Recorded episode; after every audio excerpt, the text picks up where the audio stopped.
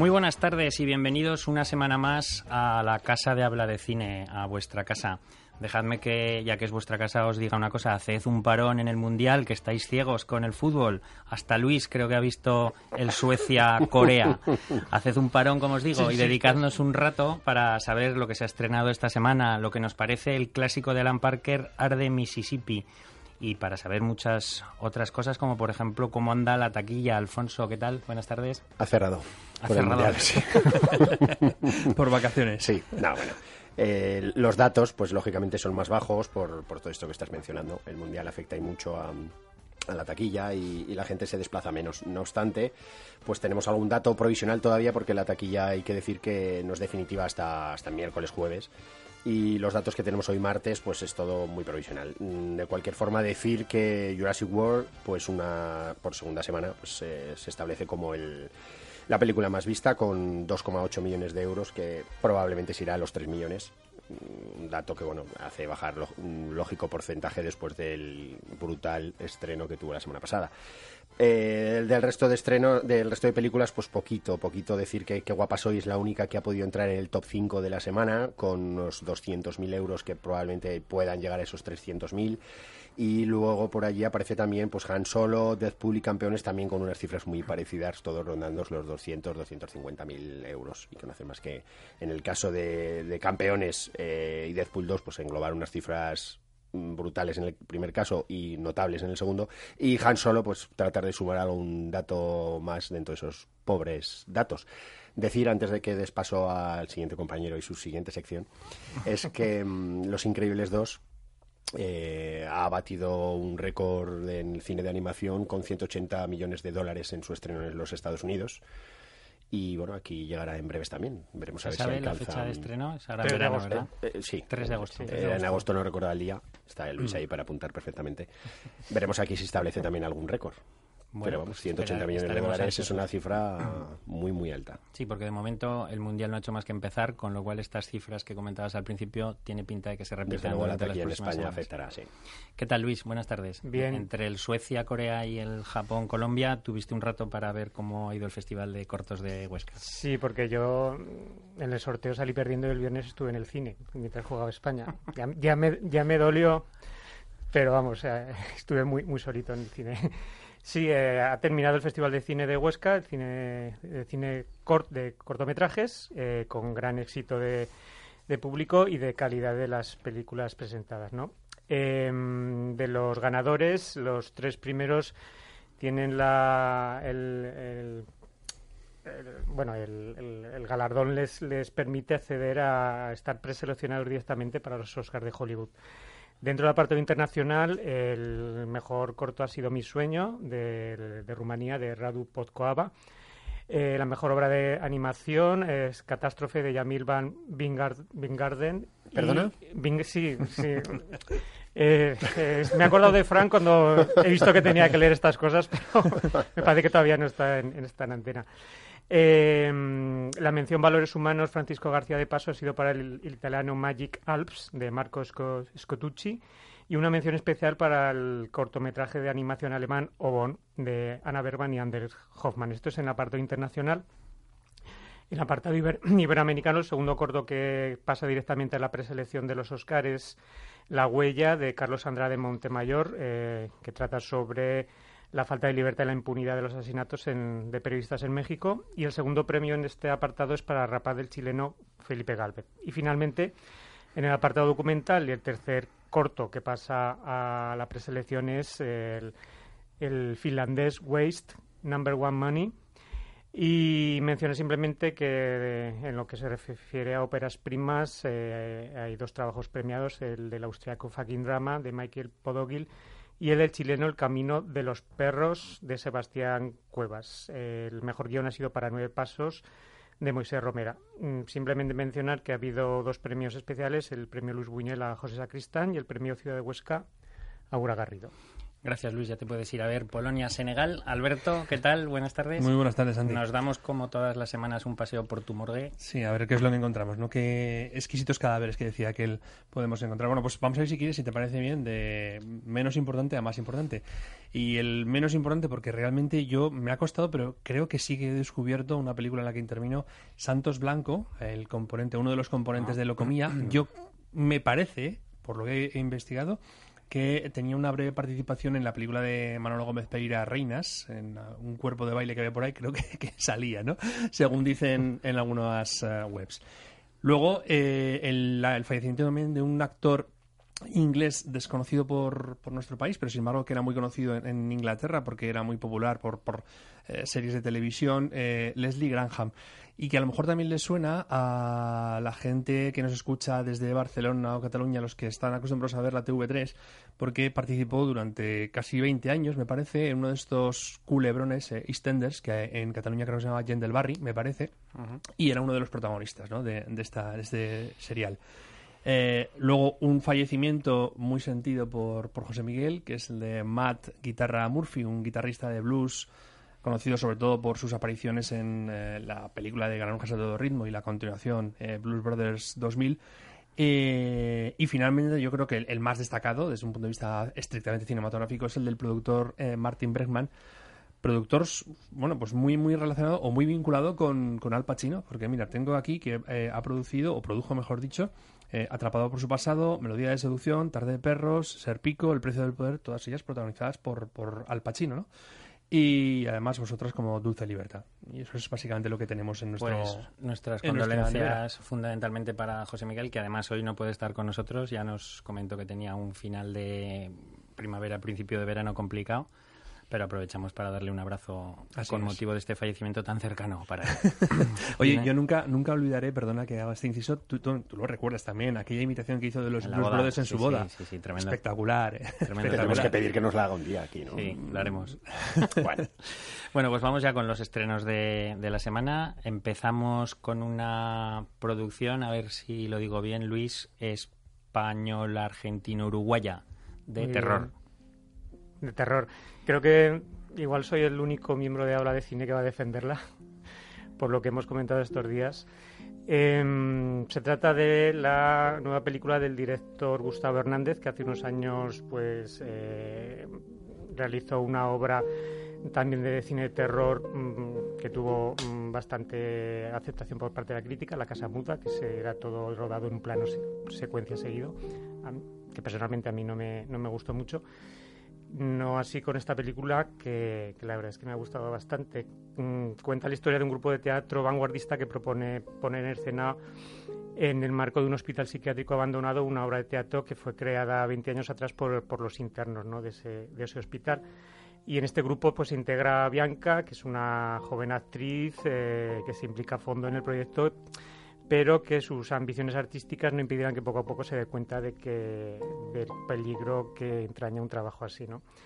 Eh, a diferencia de lo que ocurre en otras películas como Pesadilla en el Street o La invasión de los ladrones de cuerpos, donde lo importante era no dormirse para los protagonistas, si querían, eh, si no querían, si querían sobrevivir o pasaban ciertas cosas, ¿no? Aquí lo que se, lo que se estudia en esta película es un poco explorar los estados de percepción que se producen entre, en, un estado de vigilia, sin llegar a dormirse, ¿no?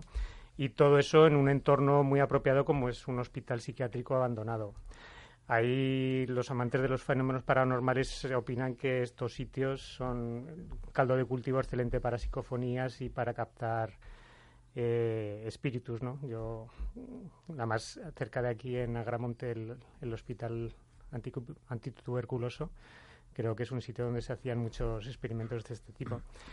Em, entonces, la, película, pues eso, eh, eh, se desarrolla en un entorno así y cuenta pues la historia de este grupo teatral que mm, a través del estado de vigilia de los actores intenta llegar a un punto de conexión con esos eh, enfermos o esos internos que vivieron 20 años antes, ¿no? Por lo tanto, en la película se mezcla muy bien lo que es el, espacio real y, un poco el paranormal, ¿no? Em, la película de la dirección de Gustavo Hernández también me parece que es muy buena, tiene pues una buena planificación visual, con mucho movimiento de cámara y traveling y picados, pero no como ocurre en las películas de terror normales, con mucho artificio que lo que hacen es marear al espectador. Sí, que es verdad que se le hace, se le nota una cierta concesión al público de, pues, de multisalas porque tiene bastantes sustos facilones, ¿no? Eh, alguna vez saldrá alguien de un armario sin que vaya acompañado de una música estridente, ¿no? que es lo que te hace asustarte.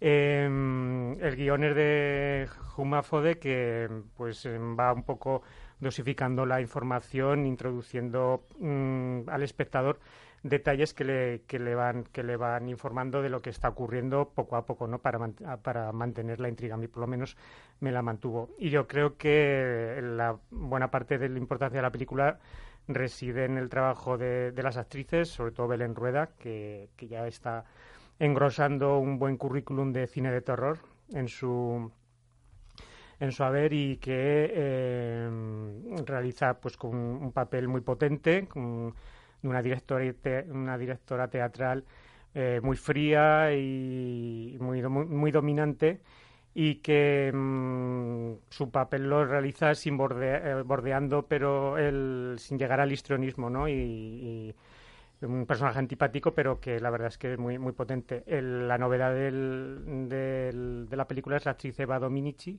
Dominici, no sé cómo se pronuncia, una actriz desconocida para el público eh, y un auténtico descubrimiento. Y por la parte española también menciona a Natalia de Molina, que abandona su acento andaluz cerrado por el, por el uruguayo. Em, para mí es una buena propuesta de drama psicológico que maneja los códigos del cine de terror.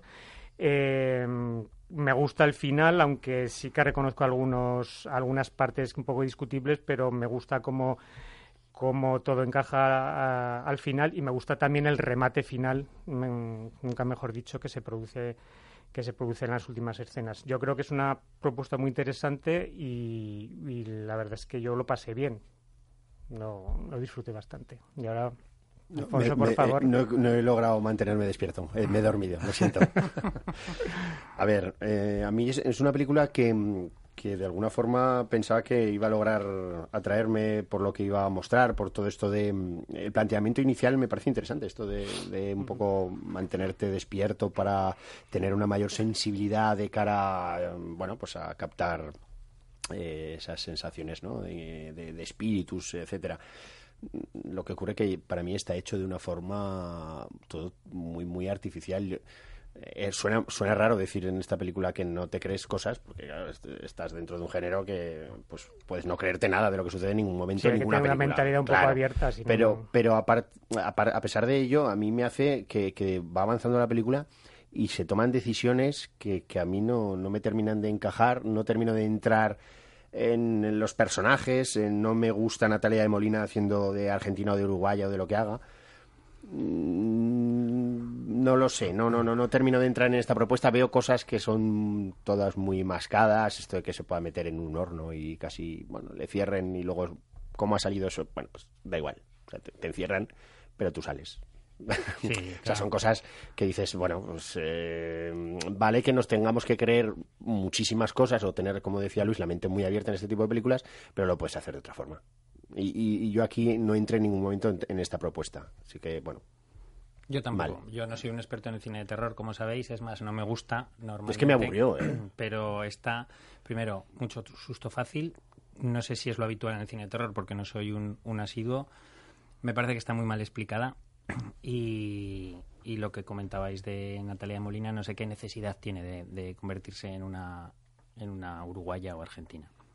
Hombre, yo creo que, que ahora el cine iberoamericano siempre toma actores españoles. Sí, se nutre por eso de las coproducciones, está claro. O sea, tienes que venderla en, los dos lados. vale, pero pues ¿por qué hace ella acento argentino y Belén Rueda no? ¿Mm? No sé qué necesidad tiene en ese sentido. Bueno, pero bueno. Y como curiosidad... No se lo echaron a suerte. pues no te extrañes. Decirte como curiosidad que la actriz Eva Dominici, que has dicho que era una desconocida, habla, Para por, habla por ti, Luis, porque esta era la protagonista de Patito Feo, una serie que ponían en Disney Channel Madre hace mía. aproximadamente unos 12 o 14 años. Joder. y que, por supuesto, si no llega a ser porque vi la película tenía, con mis hijas, no... chupete, ¿no? Entonces, porque ya es joven. No, yo no la conocía para nada. Ah, y vale, fueron vale. mis hijas las que dijeron, ay, pues esta es la de Patito Feo. La verdad, una Ah. chica muy, muy guapa, la verdad es que Sí, tiene sí, una, es una que sí. belleza. Pero no lo hace mal, ¿eh? interpretativamente hablando, pero no sé, a mí es el conjunto que no me deja entrar en ella, ¿no? Bueno, un 3 para mí. De un 7. Y un tres y medio. Esta semana hemos tenido avalancha de estrenos alemanes. Bueno, avalancha 3, que son suficientes porque es un porcentaje muy, muy amplio con respecto a los estrenos que han llegado, es un 40%, casi un 30%. El primero de ellos es un drama que lleva por título El repostero de Berlín, Alfonso. Una película, como bien dices, es alemana, que tiene coproducción israelí y que además el director, un cortometrajista que, creo que debuta en el largo, em, pues eh, tenía incluso relación con algún cortometraje chileno, de producción chilena. La verdad es que la película para mí es eh, la mejor, el mejor estreno de la semana. Me parece una película de una gran sensibilidad de un guion bien plasmado, de unos actores eh, prácticamente en estado de gracia y que nos viene a contar una historia de la cual casi es mejor no conocer prácticamente nada, pero sí que al menos decir que mm, hay bueno pues un repostero alemán el cual pues tiene una relación con, con un cliente que le viene a visitar. Eh, a raíz de un suceso, pues eh, él eh, empieza a entablar relación con la familia de este cliente habitual, de alguna forma. Eh, es que, como digo, me gustaría no profundizar ni decir nada más, porque yo creo que esta- yo, cuando la vi no, no sabía nada de la película y, me gusta cómo, cómo va mostrando todo con una gran sutileza, con una música cuando tiene que aparecer, sin subrayar.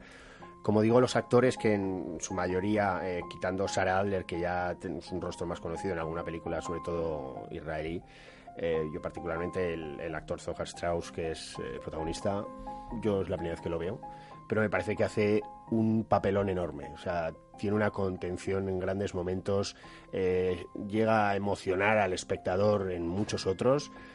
Y, la historia en sí, yo creo que sobre todo lo que nos muestra son las relaciones humanas, cómo los seres humanos a través de, mm, del contacto, a través de- del, día a día, ¿no? Pues, pues, eh, pues bueno, pues, pues adquieren una, un mayor grado de, no, de amor, ¿no? Pero sí de cercanía, ¿no? Y que hace, pues, eh, que esas relaciones se nutran y adquieran otro, otro nivel, ¿no? Em, una película que recomiendo a todo el mundo ver y que, bueno, que no debería pasar desapercibida en la taquilla en estos días tan tristes de, de- de- de- de taquilla, de números. Alberto. Yo estoy, perdón, yo estoy de acuerdo con lo que con, con la mayor parte de lo que ha comentado Alfonso respecto a la sensibilidad que desprende la, la película, a la gran interpretación de los actores, sobre todo al, personaje masculino protagonista. Pero a mí hay una cosa, ahí me falla un poco, y tampoco quiero entrar en gran detalle por lo que dices tú, porque chafas un poquito lo que es la, trama de la película, que, que lo interesante es que el espectador la vaya descubriendo poco a poco. Pero alguna de las motivaciones que tienen al principio, pues ese protagonista, ¿no? De por qué hace lo que hace, no termina de, yo creo, ¿eh? que el guion no termina de explicarlo bien, aunque a mí, en el fondo, al final me da igual, porque lo Claro. que me interesa es la historia que está Te puedes contando. preguntar alguna cosa más, es Sí, cierto, y decir, sí. oye, pero luego eh, lo piensas y es lo que estás diciendo tú. Yo creo que para el todo que estamos hablando del conjunto de la película, yo creo que tampoco es necesario muchas No. veces explicar tanto, pero sí que te puedes hacer alguna pregunta y que te hubiera gustado alguna explicación. Claro, sí, sí, sí. Aunque, perdona, yo creo que al- hacia el tercio final de la película hay unas escenas adicionales que, que vuelven para atrás Sí, que puedes hacerte una idea de por qué el protagonista toma esas decisiones. Sí, eso es, exactamente.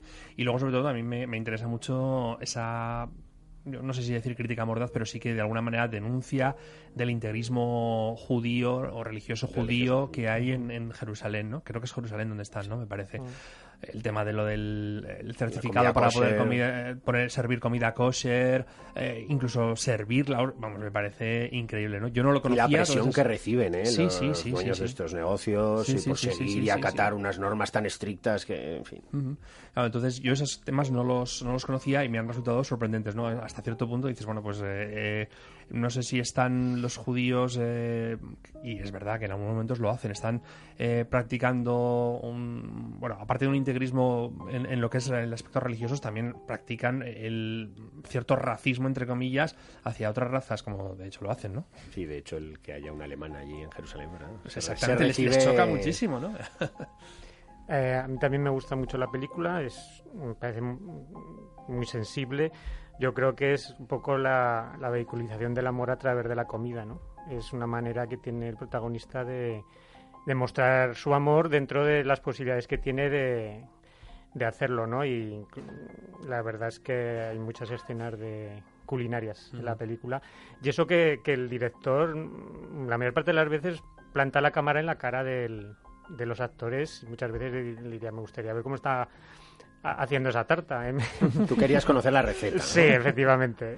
Pero y hay un poco el, también el mérito del protagonista porque porque es eso, hace un ejercicio de contención. Y una secuencia en el tramo final brutal. Está, está, está, está muy mm. bien. Y sí que para mi gusto mm, yo hubiera adelantado el desenlace porque creo que podría haberse resuelto de otra manera, de una manera no tan, no tan obvia. Yo creo que, que un personaje de la película tiene ya suficiente información como para atar cabos sin esperar a que sin esperar a, a, descubrirlo de una manera tangible. Mira que aquí estamos intentando no revelar cosas, pero quiero decir, es que hubiera quedado, hubiera sido creíble, porque toda la película que se desarrolla de una, de una manera tan sensible, sin, sin revelar cosas, pero revelando y tal, llega un momento en que, en que la relación entre los personajes ya se ha consolidado como para poder atar cabos y decidir si... Pero yo creo que eso está hecho conscientemente porque, eh, de otra manera, si, si eso que dices tú lo averigua media hora o 40 minutos antes de lo que es la historia de la película, la película tendría un tono más dramático y menos eh, sensible, menos delicado del que tiene. ¿Tú crees? yo creo, creo que sí. Monta, si ella se entera de eso, monta el, con, perdón, el pollo y hay un personaje que lo sabe. Que, el final, toda la resolución, ya, toda la resolución que hay al final está llevada con mucha, bueno, pues delicadeza, ¿no? Y entonces yo creo que, que a lo mejor si lo descubre antes, eh, hubiera eh, el guionista hubiera tenido que, buscarle algún aliciente más y meter más, más caña, ¿no? a la historia. Estamos al filo de... del, spoiler. Vamos con las notas. yo le voy a dar un siete y medio. Y un 7. Y otro 7, sí. Venga, pues ahí quedan las notas para el repostero de Berlín. El siguiente estreno de la semana es Qué guapa soy, Guapa y, guapa. Vamos a, pasar muy rápidamente por encima de esta película. Yo recuerdo cuando empezamos esta andadura en habla de cine todos juntos, que ya va para, de la mano. Que ya va para cuántos años, jefe? 26. No, no. Ah, no. Ah, no, porque yo no tengo tantos. Eh, pues no sé si era tres años así. Ahora, probablemente. Una de las primeras películas que me asignaste fue Mejor Solteras que recuerdo que además dio pie a una crítica en la que mm, el personaje este que tengo creado para hacerlas pues eh, se aburría bastante porque era una película que era incapaz de conseguir la concentración del, crítico. Eh, mi sorpresa al preparar los comentarios de esta película me la ha llevado a comprobar que los directores de esta película son los guionistas directores y guionistas de esta película son los guionistas de Mejor Solteras, con la que en la que pensé más de una vez mientras veía mientras veía esta que guapa soy sin saber que tenía nada que ver.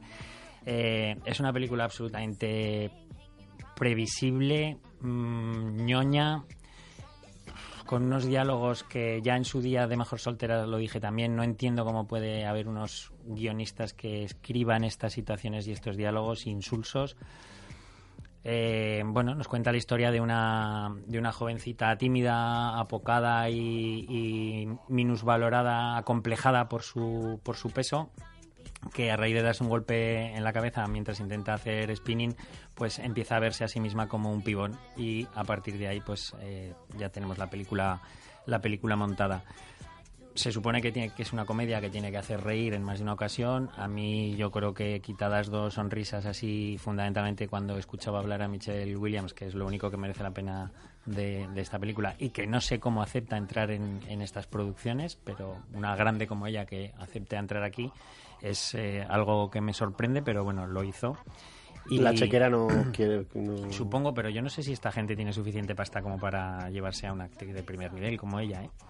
Bueno, para mí es una película absolutamente prescindible, no tiene ningún más que la- esa moraleja final que hay de que bueno, pues que lo que la autoestima belleza está en el interior. No, más que la belleza está en el interior, el- el, eh, la seguridad en ti mismo te da te abre muchas puertas.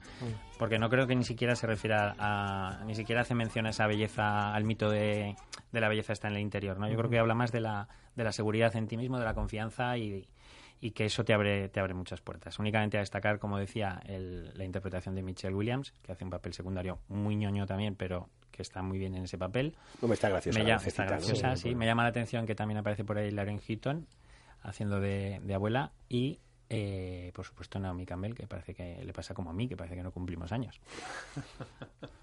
¿También aparece en el barrio Munchausen? El Naomi no. No. Yo ahí me dediqué solo a Uma. Luis.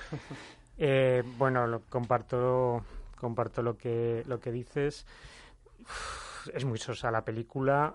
Además, es que ahora es curioso porque la- eh, en el fondo del cine vemos una repetición de lo que ya hemos visto. Pero es que ahora ya no se cortan un pelo. Es decir, hay un momento de la película en que la protagonista ve Big de Penny Marshall que sin tener un poco argumentos parecidos, pero le da mil vueltas en desarrollo y en agotar las, las, las posibilidades, ¿no? Es que, pero bueno, eh, no se corta un pelo en, en- poner un trozo de Big eh, a la que está imitando. Yo creo que le hace falta más risas y más mala leche.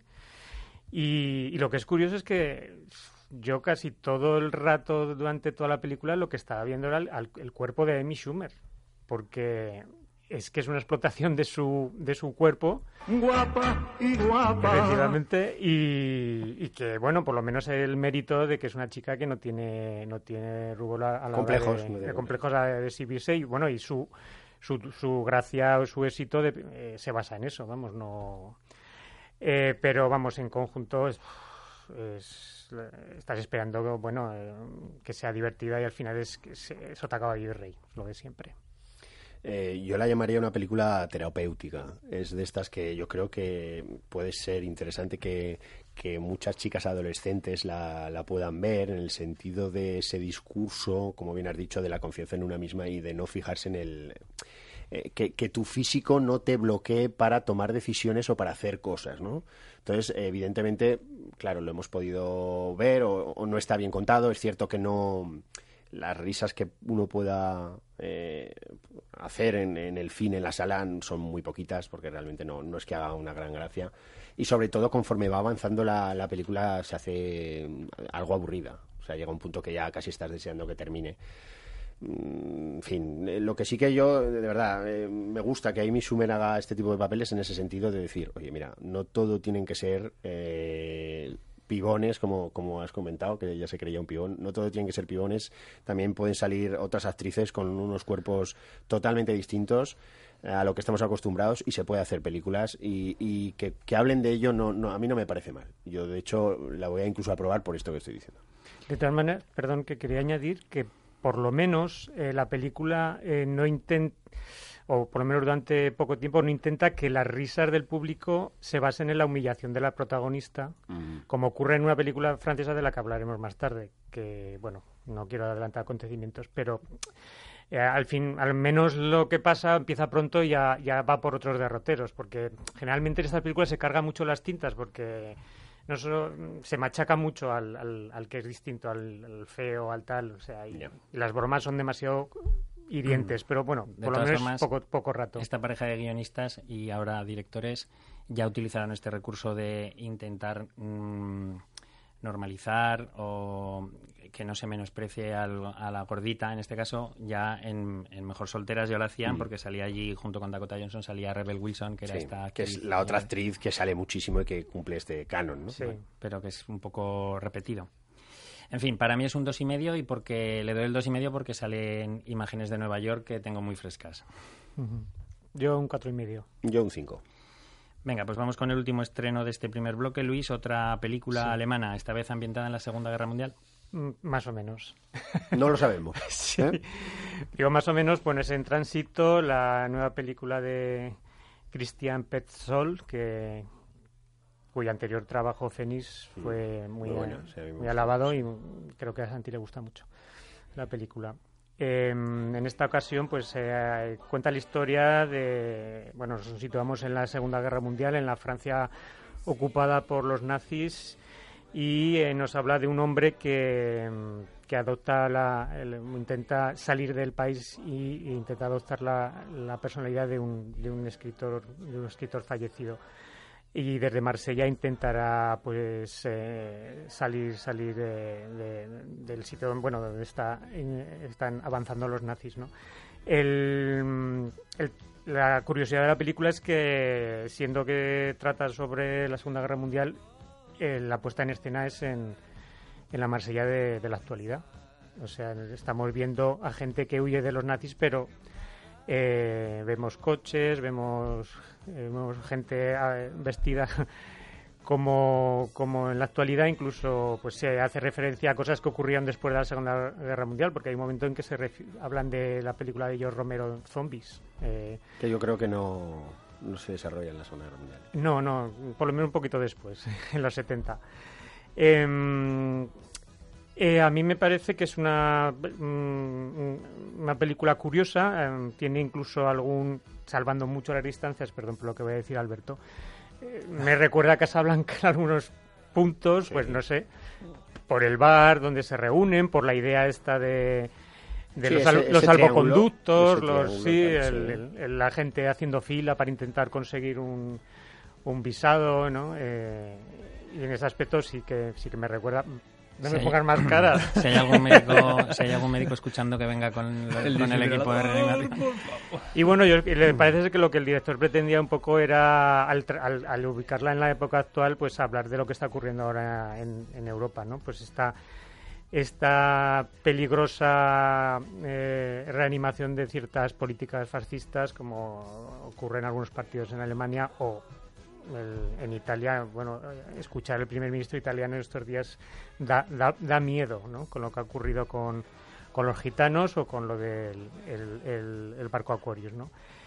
El, único que para mí la última parte de la película le da se- el argumento se está un poquito más enrevesado con estas que me voy que no me voy y tal para mí baja un poco eh, el interés pero eh, me pareció una película interesante no sé qué os parece a vosotros Alfonso. Solo la he visto yo. Eh, a mí es una película que me va interesando y me va- porque quiero quiero ver qué sucede, ¿no? Porque van, se van planteando cosas. Eh, al principio yo yo te decía que, que no se desarrolla en la Segunda Guerra Mundial, pero no no ya la película a la que hace referencia, sino esta en concreto. O sea, yo, yo personalmente creo que lo que quiere hacer es eh, un anacronismo de alguna forma que y, un análisis, una crítica sobre lo que has mencionado, ¿no? De todo el tema de los refugiados hoy día en Europa. Eh, hay alguien que les persigue, yo no sé si queda claro que son nazis o no, mm, no lo sé. A mí no me queda claro, pero en cualquier caso sí que recuerda, evidentemente, porque están en Francia, porque se van yendo hacia el sur, porque van entrando y van y van llegando a las ciudades donde está el personaje, ¿no? Y, y me gusta de alguna forma mm, cómo suplanta al, al escritor, me gusta esa relación que se establece con, con- con la mujer de este escritor que lo va buscando, e incluso con este doctor, con ese niño que juega al fútbol. Lo que ocurre que, que a medida que avanzáis, sobre todo ese último tercio, eh, como bien has mencionado, yo me empiezo a confundir. sí Porque lo que has dicho, el salvoconducto, ¿no? Tengo el billete, esa voy, mujer vengo, tan no sé qué, aparece. final que- que- Ah, se, se producen circunstancias que a mí me, me dejan dudas, ¿no? Y, y que parece claro que de alguna forma el, el guion no está bien rematado o no está bien explicada la película, evidentemente en varios puntos, pero o esa situación con esa mujer con los perros, ¿no? O sea, y suelta cosas que, que provocan cierto interés en querer continuar, querer terminar y ver qué sucede ahí, pero termina la película y te quedas con casi más preguntas, ¿no? Que, que respuestas, ¿no? Y de alguna forma, pues... eh, Siendo que es una película que tienes que un poco que aterrizar en y, co- y- y encajar un poco en la propuesta que te está mostrando, porque es- estás en un espacio que quizás no te corresponde con lo que están contando, pero un protagonista que me recuerda a Joaquín Phoenix Sí, por aquello del labio, verdad. ¿verdad? Y, y que aparece Paula Bier, eh, actriz eh, que recordaremos sobre todo por Franz, eh, la, la película Ah, Franz, fran- sí. francesa. Y la bueno, de François Ozon. la de Ozon, sí, sí, sí. En fin, una película moderadamente interesante. Notas. Un seis y medio. Yo un 6. Aquí dejamos de momento aparcados los estrenos para pasar al clásico de esta semana, para el que se incorpora Fran desde Córdoba. ¿Qué tal, Fran? Buenas tardes. Buenas tardes. Y Ricard de Palma, ¿cómo estás? Hola, ¿qué tal? Buenas tardes. Bienvenidos a los dos. Vamos a pasar a hablar del, del clásico de esta semana, que como sabéis ha elegido Alfonso. Hablamos de, de Qué bien elegido está. de Ar de Mississippi, sí. Gracias, En-. En el año 88, Alan Parker, que, que ya contaba en su currículum con, con cintas, un saludo para Juan, como El Expreso de Medianoche, Fama, Verdi o El Corazón del Ángel, entre otras, dirige Ar de Mississippi, que es esta película que, como comentábamos, eh, elige Alfonso para el clásico de esta semana. Es una película basada en hechos reales que nos cuenta la investigación que llevan a cabo dos detectives del FBI tras la desaparición de tres activistas por los derechos civiles en el estado sureño de Mississippi, que cada vez que escribo esta palabra nunca sé cuántas S y P's Todas. tiene todas, ¿no? Tiene Todas y las P's también. menos la M, dobles. está todo, todo doble, ese doble, PP doble. Bueno, la película está interpretada por Jim Hackman, ganador de un Oscar al mejor actor por su papel en The French Connection y otro al mejor actor de reparto por Sin Perdón. Yo soy de oro por esta película en Berlín. Willem Dafoe, nominado en tres ocasiones a mejor actor de reparto por Platoon, La sombra del vampiro y de Florida Project, que son los, los dos agentes del FBI y a los que acompañan, entre otros, Frances McDormand, ganadora de dos Oscar a la mejor actriz en el 96 por Fargo y el año pasado por Tres Anuncios.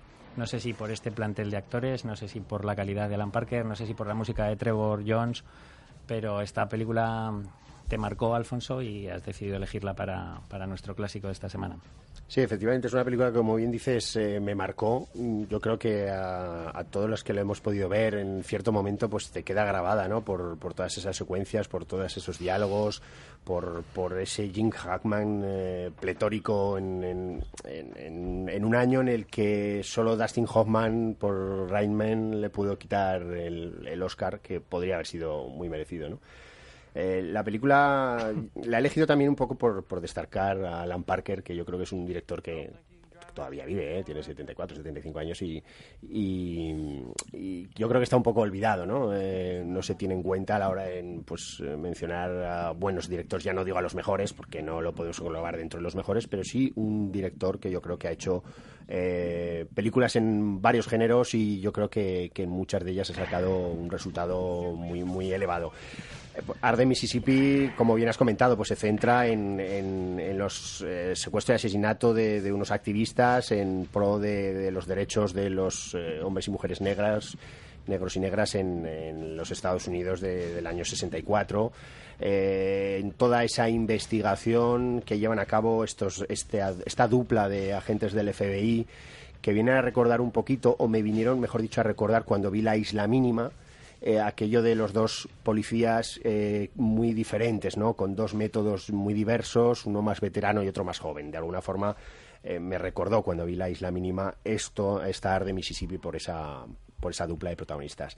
Eh, el reparto, como bien has dicho, es estelar. Además, hay que añadir también a Brad Dourif o Michael Rooker, que, que bueno, tienen unos papeles que hacen que nos hierva la sangre en más de una ocasión y, y con consecuencias eh, pues que se te quedan se te quedan grabadas eh, por supuesto esas cruces eh, en llamas no esos, eh, esos restos de esa iglesia quemada o cómo, cómo van allí los, los negros de la zona a, a rezar a la iglesia que, que, que ha sido quemada abrasada y solo quedan unos restos no como digo, ese cruce de métodos a la hora de afrontar este caso, cómo uno lo quiere llevar por un lado más eh, oculto, más interno, más eh, con métodos quizás algo más, eh, digamos, no tan correctos, ¿no? Y por otro lado, ese, ese joven, pero, pero al- ya alto cargo, o más alto cargo que incluso el propio Jim Hackman, que es, que es el que hace Willem Dafoe, que, que por contra lo que quiere es elevar todo a público, ¿no? Y que, que de alguna forma desenmascarar todo y a todos eh, sin miramientos y si hay que comprar un hotel, pues se compra y si hay que llenar un cine, pues se llena de agentes, ¿no? Ese tipo de cosas que, que contrastan, ¿no?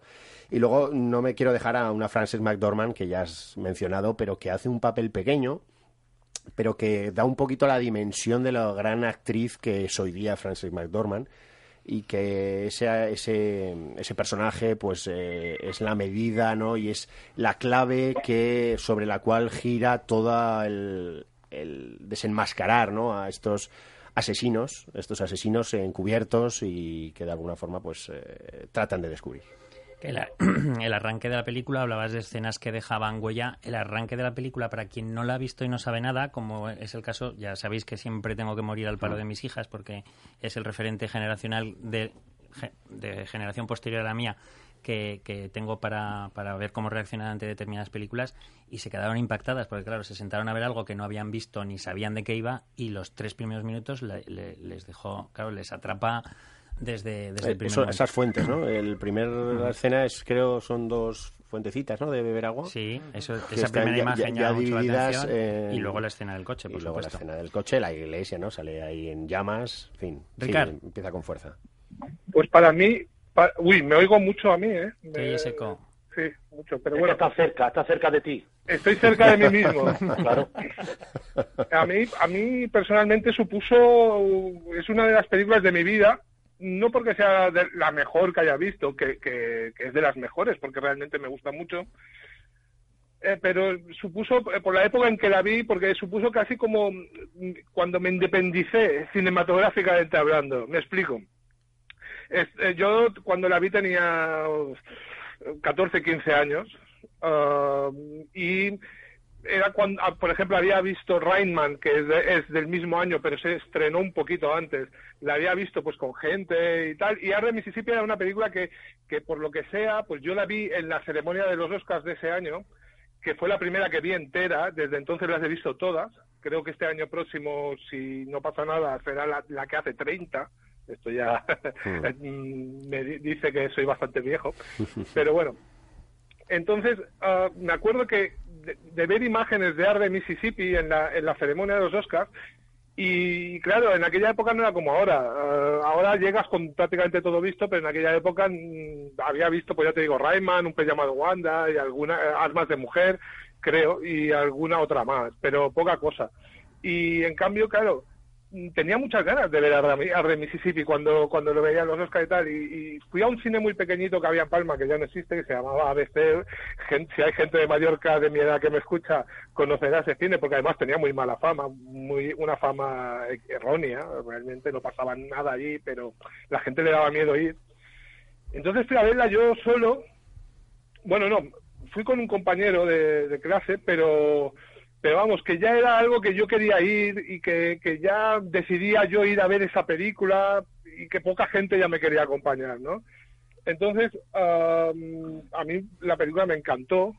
Veía las imágenes que había visto en la ceremonia de los Oscars y era como cuando un niño ve a un famoso por la calle y dice, mira, mira, tal. Yo flipaba en aquel momento y tal. Y realmente la película me impactó muchísimo, lo que habéis dicho. Ahora ya entro en lo que es la película en sí creo que es una película muy impactante con imágenes muy potentes. Como curiosidad, uh, bueno, yo creo que Jim Hammond es la primera vez que, que ya me cabré a posteriori, porque digo, ya te digo que la vi, que la vi la película después de, los Oscars. Me cabré a posteriori porque consideré que merecía ganar de Mississippi por encima de Rayman y merecía ganar Jim Hammond por encima de Austin Hoffman, que por cierto, uh, Jim Hammond y Dustin Hoffman era, son íntimos amigos hasta el punto de que uh, cuando no eran conocidos ni eran actores, uh, compartían piso en Manhattan, eran dos chavales que compartían piso en Manhattan. Curiosamente, los dos se enfrentaron en los Oscars y ganó Hoffman, que cuando lo gana se levanta y le da un abrazo a Jim Hammond. Y lo que decís, una película realmente muy impactante, que es un, un, caso real, que yo he visto un, un, telefilm que trata el mismo caso y he visto también un documental, o sea que hay mucha mucha información sobre este caso, un caso que impactó bastante en Estados Unidos, que tuvo bastante éxito en taquilla en Estados Unidos y que también como curiosidad eh, sale el, el que luego sería, sale de niño, el que luego sería el, el, vecino y casi protagonista de la serie de Steve Urkel. Sí, no sé sí. si os fijaste, sí, no sé cómo se llama el chico, el, chico que, el chico, que habla con el ellos, chico negro, pues eh, es el chico, es el actor este, que luego ya ha, como ha desaparecido del mapa, ¿no? Mm. Realmente una película, como ha dicho Alfonso, que los personajes del pueblo o de la ciudad esta pequeña realmente quitando a Frances McDormand, prácticamente todos los demás te, te, te, te provocan eh, náuseas prácticamente, te ponen muy nerviosos por, por lo cabrones que son. Y me gusta muchísimo tanto Hartman como, como William Dafoe. Fran. Eh, perdón, pues yo concretamente lo que me gustaría hacer hincapié eh, en lo que Alberto sabe bien, que jurídicamente se llama uso y costumbre, que aunque la ley diga una cosa, el uso general dice y hace otra, y es lo que está arraigado en la población, digamos, de, bueno, digamos no, en Mississippi, ¿no? En el estado. Entonces, como mm, lo ven normal, porque es que han crecido en eso, lo, lo ven normal, es todo normal, y o sea, los negros que no tienen derechos, que tienen no, que no tienen derechos. Entonces, como no tienen derechos, ¿por qué se los vamos a dar? Aunque la ley diga lo contrario, porque yo creo que ya por aquello entonces la ley estaba ya cambiada. Con, con independencia de eso, hay, hay una cosa, ya se me ha ido el santo al cielo. Y hasta aquí la... Hasta aquí la aportación. otras otras semanas otras semanas haces como que se corta el teléfono. Ah, cuando o sea, que lo hace él. Oigo. Ahora se, ha se te ha descubierto todo el pastel, macho. Fran, Fran, la costumbre es la, la segunda fuente del derecho, según el Código Civil. Está la ley, la costumbre y los principios generales del derecho. O sea que te lo digo si quieres para, para que sigas por ahí. No, pues no, te, digo, hombre, que eso, el ver lo arraigada que está, que está en, en la población y cómo lo defienden, cómo defienden esas, eh, lo que ellos llevan toda la vida viviendo, cómo lo llevan metido en, en- tanto unos como otros, tanto los blancos como los negros. O sea, los negros entienden que es lo que les toca vivir, que van a hacer el menos ruido posible para que no les pase nada. Y los blancos, mm, en, Aprovecharse de ello, claro. Sí. y como y como la, la población de, la- de la ciudad casi ve como una invasión de, de- lo de los miembros del FBI y tal que van allí como a, molestarles Es- y no entienden que, Es que termina siendo una invasión, ¿eh? Cuando llegan los marines. exacto sí sí o sea realmente lo que dice Fran tiene toda razón sí sí ya que ya, re- ya ha recuperado, ya me ha dado la neurona a la vuelta y ha vuelto a su sitio. Eh, concretamente que, quería hablar del juicio, el primer juicio que celebran, Ujú. eh, como el juez les dice, mm, sí es verdad, lo habéis hecho muy mal, cinco años de cárcel, pero bueno, tenéis libertad condicional. O sea, que hasta hasta la legislación, digamos hasta los jueces, eh, están en connivencia con lo que una cosa que ellos ven normal, ¿no? Entonces eso, yo, hombre, quería hacer hincapié o hacer un inciso en lo que es mm, el uso y, y la costumbre eh, que ellos tenían tan arraigados dentro de eso, dentro de su ADN, por así decirlo, ¿no? Todo lo que han vivido durante tantísimos años. Bueno, yo antes comentaba, Santi, todos los eh, premios, los actores y tal, y yo creo que te has olvidado, me parece, ¿eh? que no lo has comentado, el Oscar a la mejor fotografía, Peter No, Visiu. solamente he, nombrado, he mencionado los Oscar del De los equipo actoral, ¿no? no, he dicho ni las nominaciones No, no, que tenía esta película ya, porque tenía, decía- creo que tenías, tuvo seis nominaciones. Siete, siete nominaciones. Se llevó el de la mejor fotografía, que la verdad es que está, está Mm. muy bien, muy bien. Y hay otra cosa que comentaba antes eh, Alfonso, que es lo de esa, eh, esa pareja de policías, o de, en este caso agentes del FBI, tan diferentes. Y en el fondo no es, mm, es uno de los grandes aciertos para mí del, del guion de, de la película, porque no hace más que mostrar realmente las dos tendencias que siguen siempre en cualquier investigación las fuerzas y cuerpos de seguridad de, de cualquier país, ¿no? O sea, por un lado eh, está la, la tendencia de decir vamos a seguir eh, de una manera ortodoxa todos los principios, todos los protocolos que nos marca la ley y nuestros reglamentos internos y por otro lado siempre está el típico policía que dice mira hay métodos más expeditivos para sacar adelante este, este caso y eso mm, reflejado en, dos actores que además yo creo que, que estaban o en ese caso en, estado de gracia pues eh, realza de una manera espectacular, la- espectacular la película aparte por supuesto de, de lo que estáis también comentando ¿no? de la crítica a un, a un hecho como el racismo que que yo creo, bueno, bueno, no creo, no es seguro, que hoy en día pues eh, es, es muy, muy actual, no solamente en Estados Unidos, sino en todas las sociedades occidentales, ¿no? Yo, mm, enlazando un poco con lo que ha dicho Ricard, yo también tengo memoria histórica de, de aquella época mía, un poco de, de- del estreno de, de Mississippi.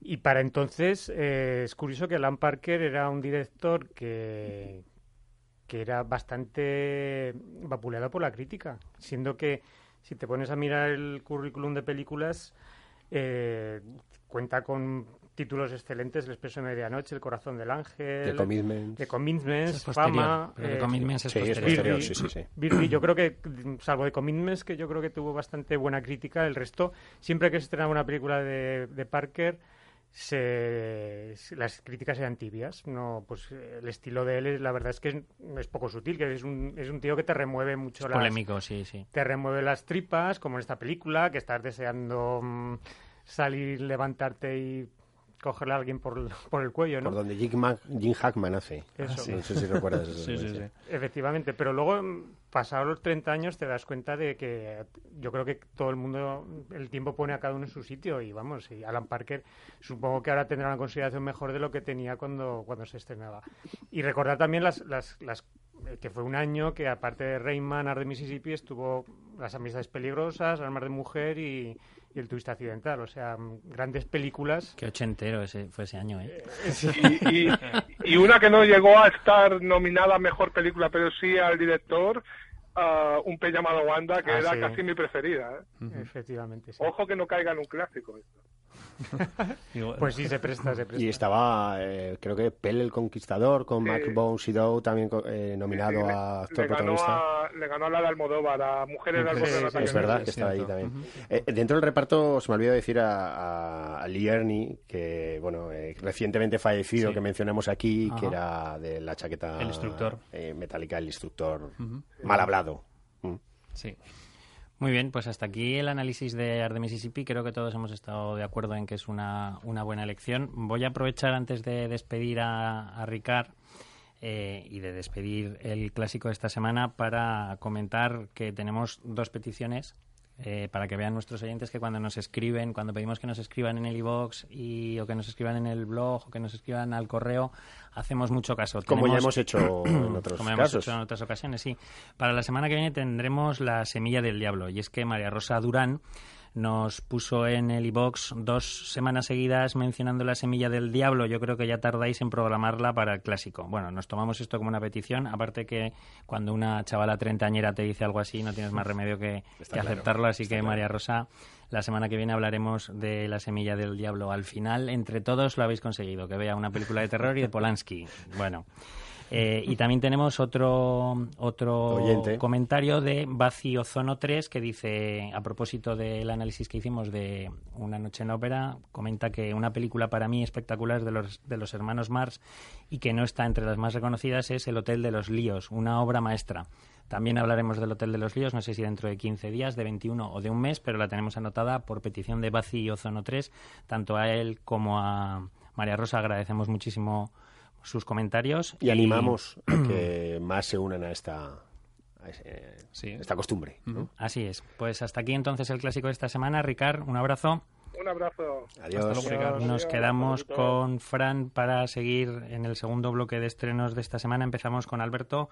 El tercer estreno alemán de la semana es Western, un drama sobre la inmigración. Mm, así es, western es una, es- no sé, yo creo que se puede clasificar como cine social de tono semidocumental, más que incluso más que un melodrama, ¿no? Por decirlo.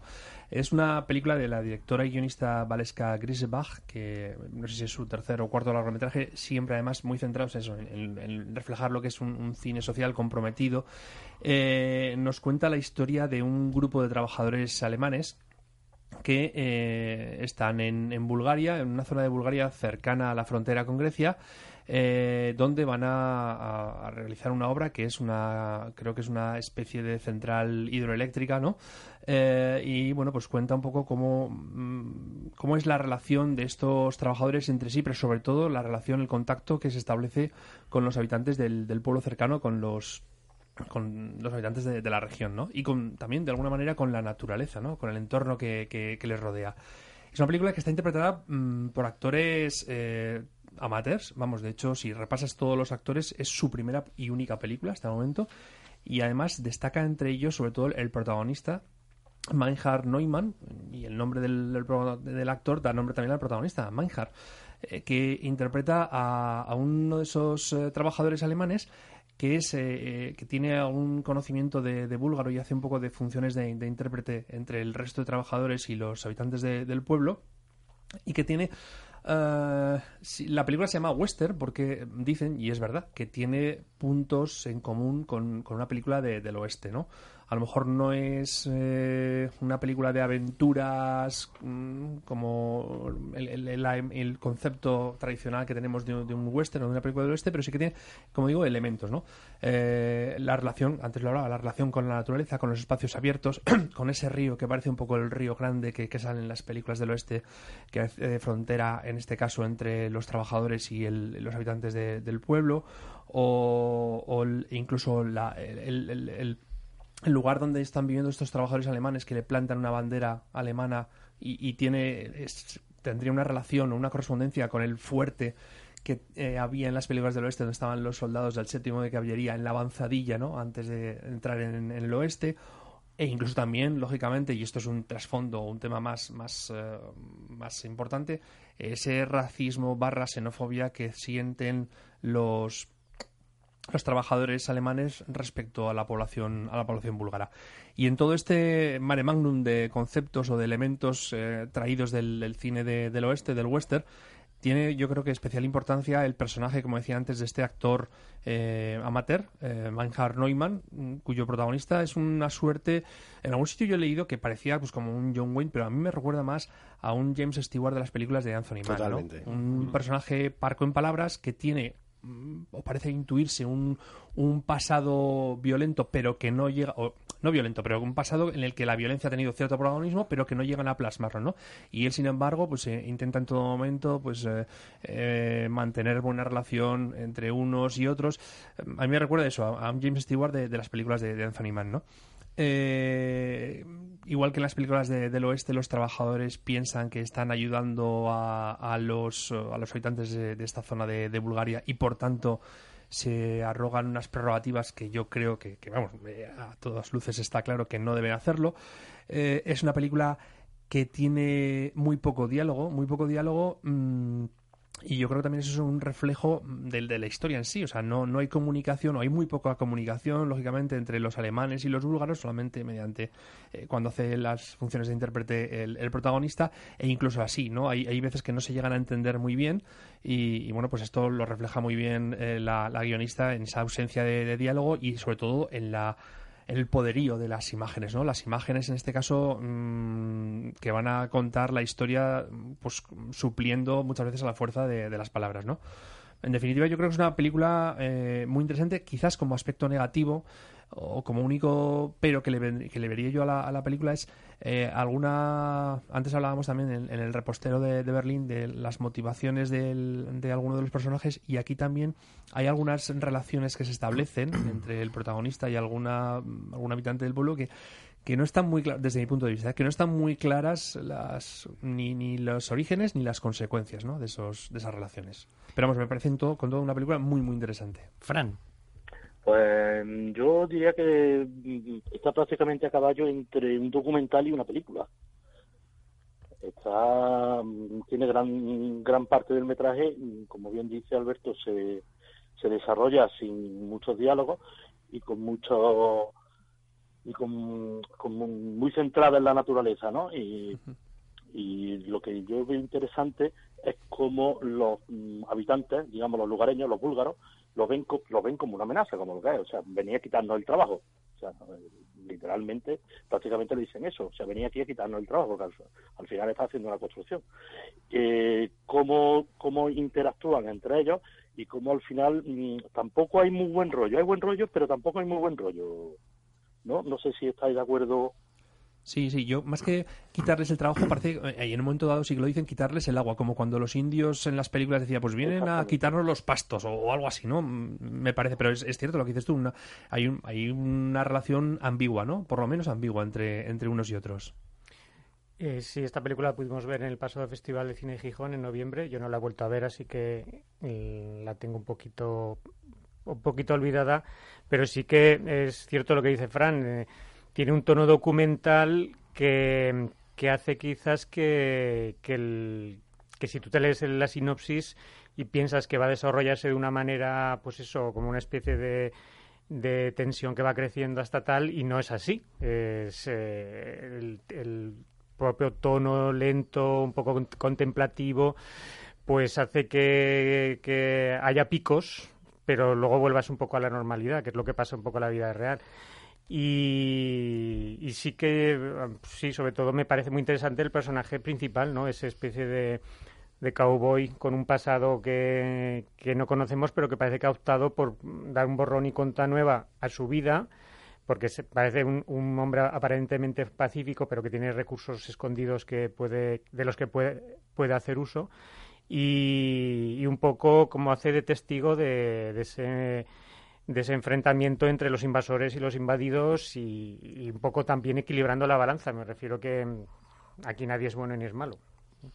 Hombre, hace un papel conciliador y quiere unir esos dos mundos, ¿no? Que son tan o parecen opuestos, ¿no? De estos alemanes que llegan como salvadores, ¿no? Que llegan pues muy subiditos, como diría alguno, y que dicen, oye, casi nos tenéis que rendir pleitesía porque venimos aquí a haceros la obra y a, y a salvar favor, la vida. Ayudando, sí, sí. Venimos a salvaros la vida aquí, ¿no? Para que tengáis agua habitualmente y que sea un recurso habitual y no tengáis que estar yendo a un sitio a cambiar el grifo, ¿no?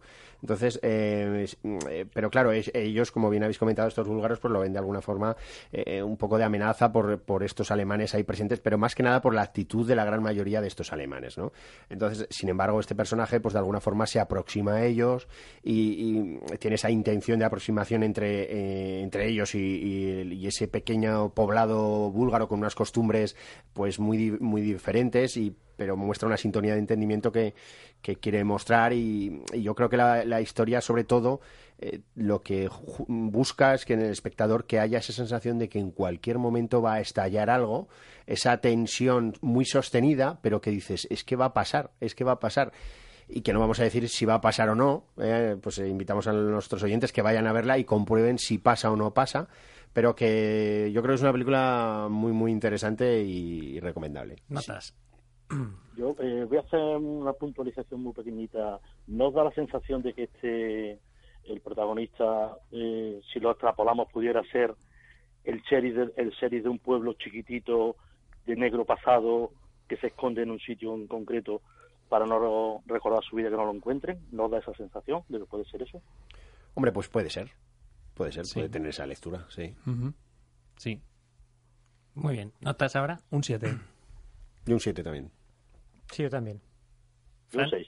Un 6 de Fran. Bueno, Fran, vamos con un thriller británico. ¿10 por 10? No, no, es una pregunta, ¿eh? es el título de, del thriller. 10 por 10, 100. Bien. Estoy puesto en matemáticas, por lo menos esa básica. pues mira, eh, te cuento eh, más o menos eh, bajo la dirección de Susie Ewing y guion de Noel Clark, que hace un papelito de camarero de un restaurante, que es, vamos, el guionista. Eh, nos cuenta la historia de, de Luis, no es el que está ahí sentado a vuestro lado. ¿no? eh, las intimidades, me había quedado ya... las intimidades. Es un tipo, digamos, normal, aparentemente normal, pero que esconde eh, un esconde un oscuro secreto, ¿no? Eh, entonces es una obsesión, ¿no? Y es que busca venganza. Entonces la venganza la focaliza en Cassie, a la cual secuestra a plena luz del día y se la lleva a, a su casa, digamos, donde tiene preparado una habitación de 10 por 10. 10 por 10 es la medida en pies americanos ¿no?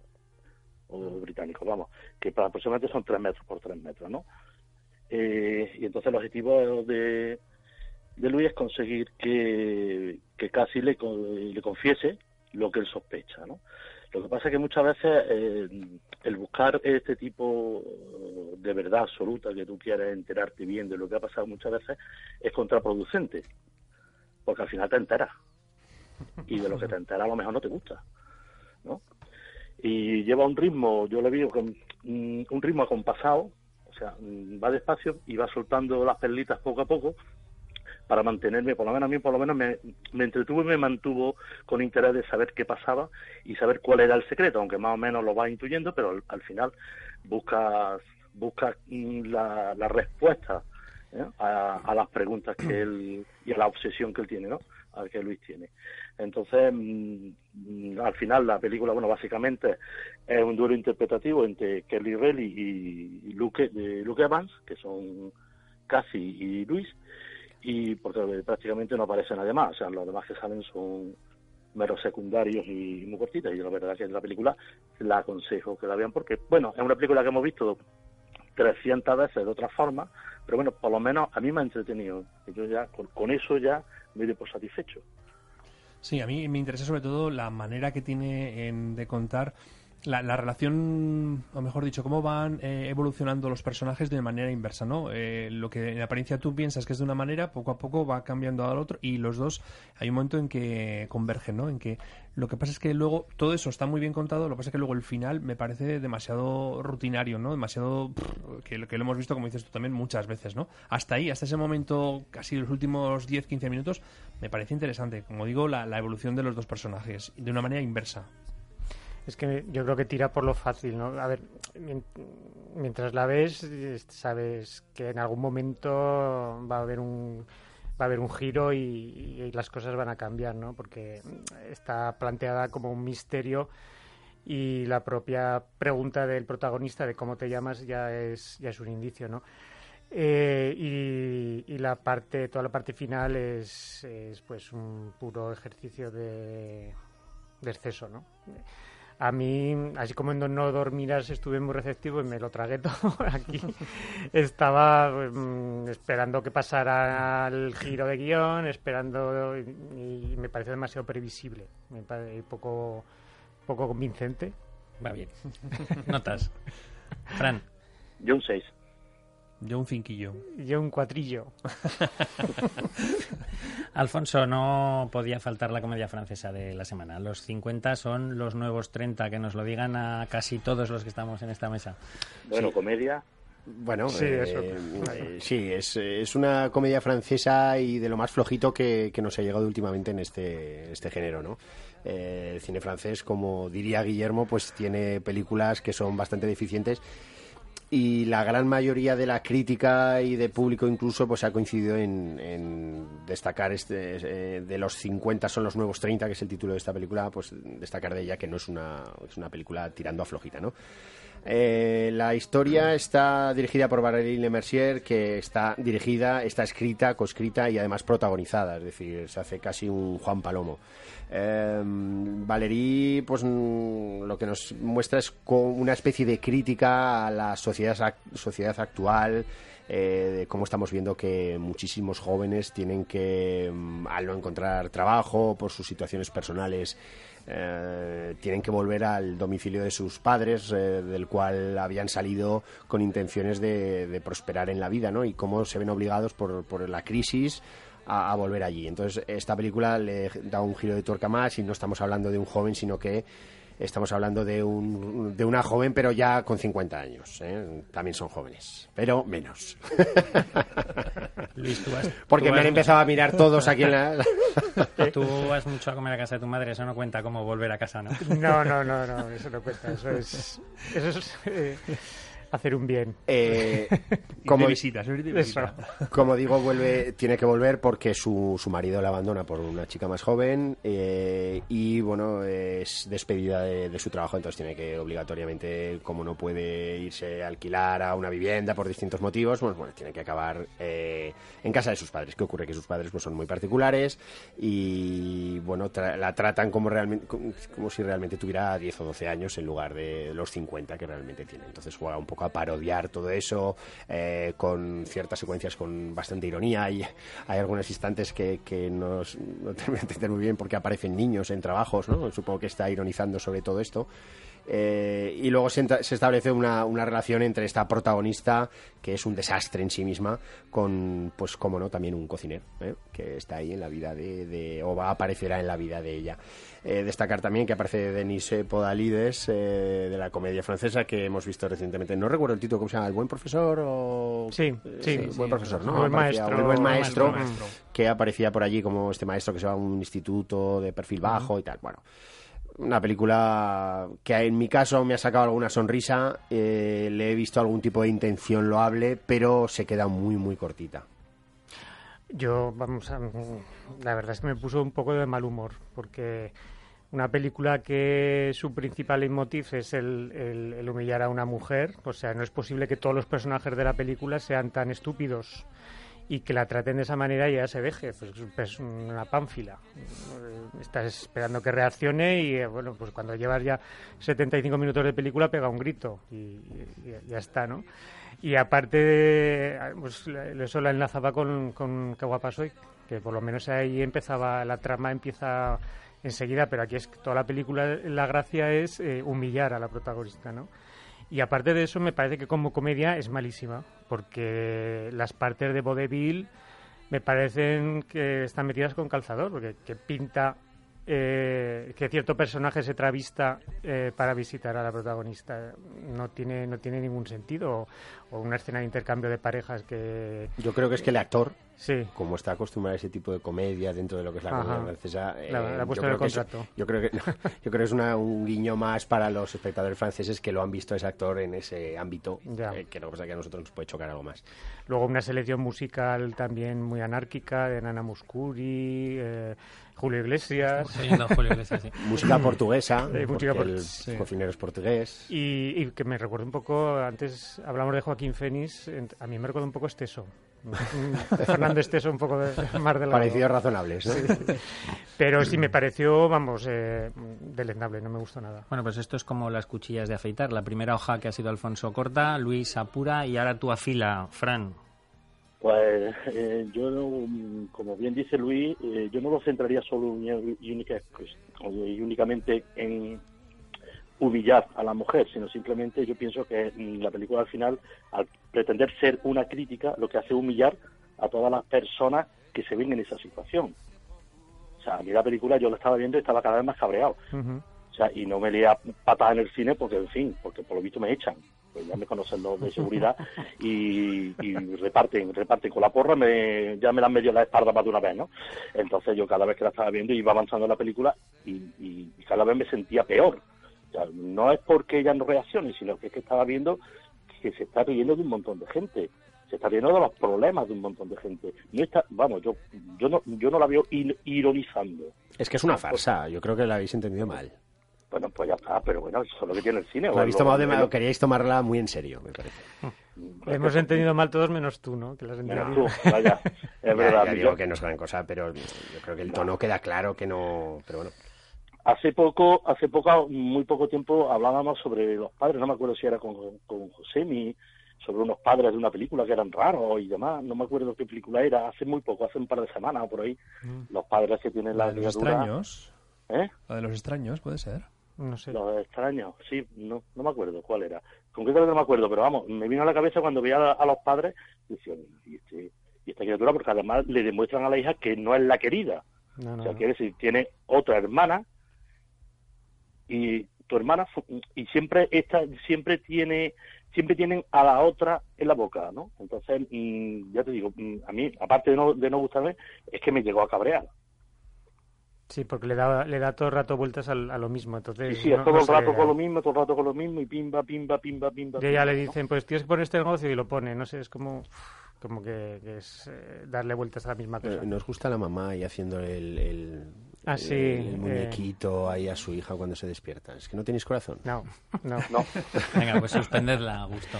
Un 3. un 2. Yo un 5. No Alfonso, aprueba. vamos a- De media no aprueba. Vamos a terminar con A Estación Violenta, que es una película gallega.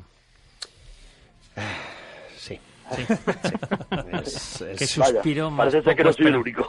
Más poco esperanzador. Sí, muy poco esperanzador. La verdad es que es una película galega, ¿eh? como bien dices, que, que- pero que en realidad no sé qué me quiere contar. Bien, va- vamos bien.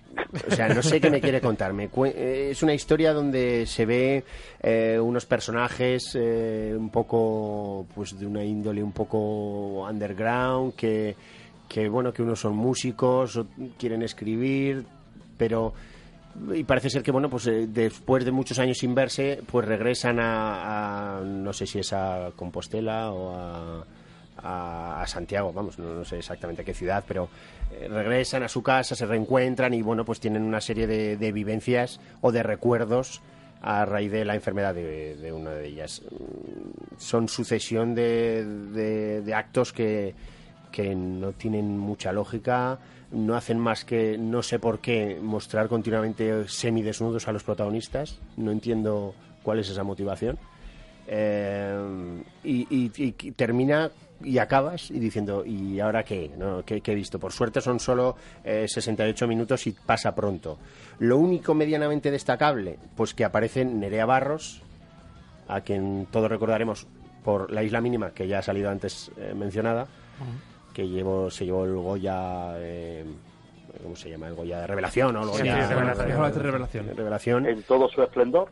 Y bueno, eh, como digo, pues bien, pues aparece por allí y indudablemente pues es, es buena actriz, pero eh, no, no, no, o sea, es floja, mala, mala, mala. Fran, Bueno, mira, pues yo cuando terminé de verla dije, mm, no sé, no sé, ¿qué, con- qué- qué he visto? ¿Qué, qué me quiere, qué eso, precisamente, qué me quiere contar? ¿Qué, qué no le, primero no le saco nada y segundo, mm, bueno, si te vas con ellos de caña, pues mm, ver su vida, pero es que no me interesa lo más mínimo porque además no hace que me interese. O sea, no hay ningún punto diferencial que diga, bueno, pues a partir de ahora esto se va, va increciendo, ¿no? Va, a pasar algo, pero es que no pasa absolutamente No, no nada. les ves más que beber o drogarse y pasar las horas. Ya está. Y bañarse en la playa, eso sí, bañarse en la playa. Ya está. Por lo demás, yo es que no le, no le sacaba, af- afortunadamente, como dice, bueno, desgraciadamente dura 68 minutos. Si hubiesen hecho un teaser de 3 minutos, creo que hubiesen sido súper acertados. Y, y es que no, no hay por dónde cogerla. No yo no le veo nada destacable que pueda decir, que, que pueda invitar a nadie a que vaya al cine a verla. Que no le acabo de ver ningún punto positivo. Decir que es la adaptación de la novela Yo- de Manuel Javois, Javois, Javois, sí, sí. y que es Gran la ópera prima de Anxos Fassans, una realizadora gallega. bueno, otro suspenso por lo que veo. Yo le doy un 2. Y yo todos. Muy bien, pues hasta aquí los estrenos de esta semana. Mencionar que también han llegado a nuestras pantallas Tokyo Ghoul, que es una película japonesa que adapta un conocido cómic. Mm. Eh, Las maravillas del mar, un documental sobre la familia Cousteau, narrado y producido por Arnold Schwarzenegger.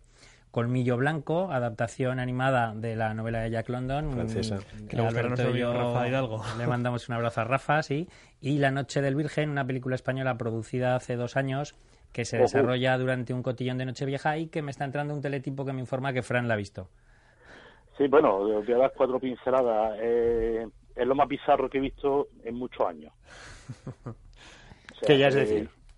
Tiene, tiene, muchísima, tiene muchísimos premios fuera, o sea, eh, pero todo en festivales, entre comillas, raros. O sea, eh, y, y como bien dice, trata de, de un cotillón de fin de año y de pues, lo típico de un perdedor. Perdedor que está, los amigos están todos de fiesta y él está dando vueltas, intentando, está mariposeando en, en- en el cotillón hasta que encuentra una muchacha y, digamos, pues se va con ella, ¿no? Entonces, a partir de que se va con ella a su piso, empiezan a suceder una serie de acontecimientos, a cual más escatológico y a cual más feo y a cual peor, que por un, por un momento tiene un golpe, mm, eh, le puede sacar algo, ¿no? Eh, mm, tiene golpes graciosos, tiene cuatro, pero cuando se pone ya a dar leña, válgame el cielo. Muy bien, llega el aprobado, Fran. Un uno. Un uno, no llega. no llega. Por poco. Bueno, pues ahora sí que hemos, ahora sí que hemos puesto punto y final al análisis de los estrenos de esta semana. Como siempre, agradecemos mucho a los que habéis estado ahí escuchándonos y aguantándonos durante esta horita y cuarto. Hoy hemos hecho un programa un poco más corto de, de lo habitual. Yo creo que es que estamos todos ya con la pereza del, del verano y con ganas de irnos a ver a Senegal, que acaba de marcar, según nos informa Christopher, que no tiene muchas cosas que hacer. y para despedirnos, eh, nuestro director musical, Alberto, ha elegido la canción ganadora de las- del Oscar del año 68, el caso de Thomas Crown, película de Norman Jewison, interpretada por Steve McQueen y Faye Dunaway. Con esta canción que obtuvo el Oscar, nos despedimos hasta la semana que viene. Muchas gracias y un abrazo. Un abrazo, Adiós, Santi, perdona. adiós.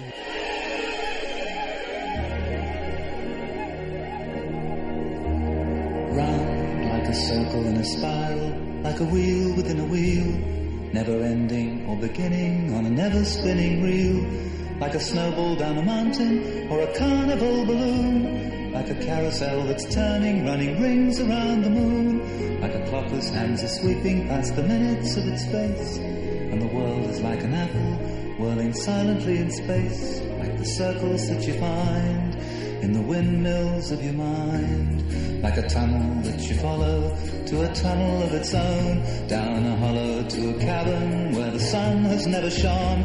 Like a door that keeps revolving in a half-forgotten dream, or the ripples from a pebble someone tosses in a stream. Like a clock whose hands are sweeping past the minutes of its space, and the world is like an apple whirling silently in space. Like the circles that you find in the windmills of your mind. Keys that jingle in your pocket, words that jangle in your head. Why did summer go so quickly? Was it something that you said? Lovers walk along the shore and leave their footprints in the sand. Sound of distant drumming just the fingers of your hand? Pictures hanging in a hallway and a fragment of a song. Half remembered names and faces, but to whom do they belong? When you knew that it was over, you were suddenly aware that the autumn leaves were turning to the color of her hair. A circle and a spiral, a wheel within a wheel, never ending or beginning on an ever spinning reel as the images unwind like the circles that you find in the windmills of your mind.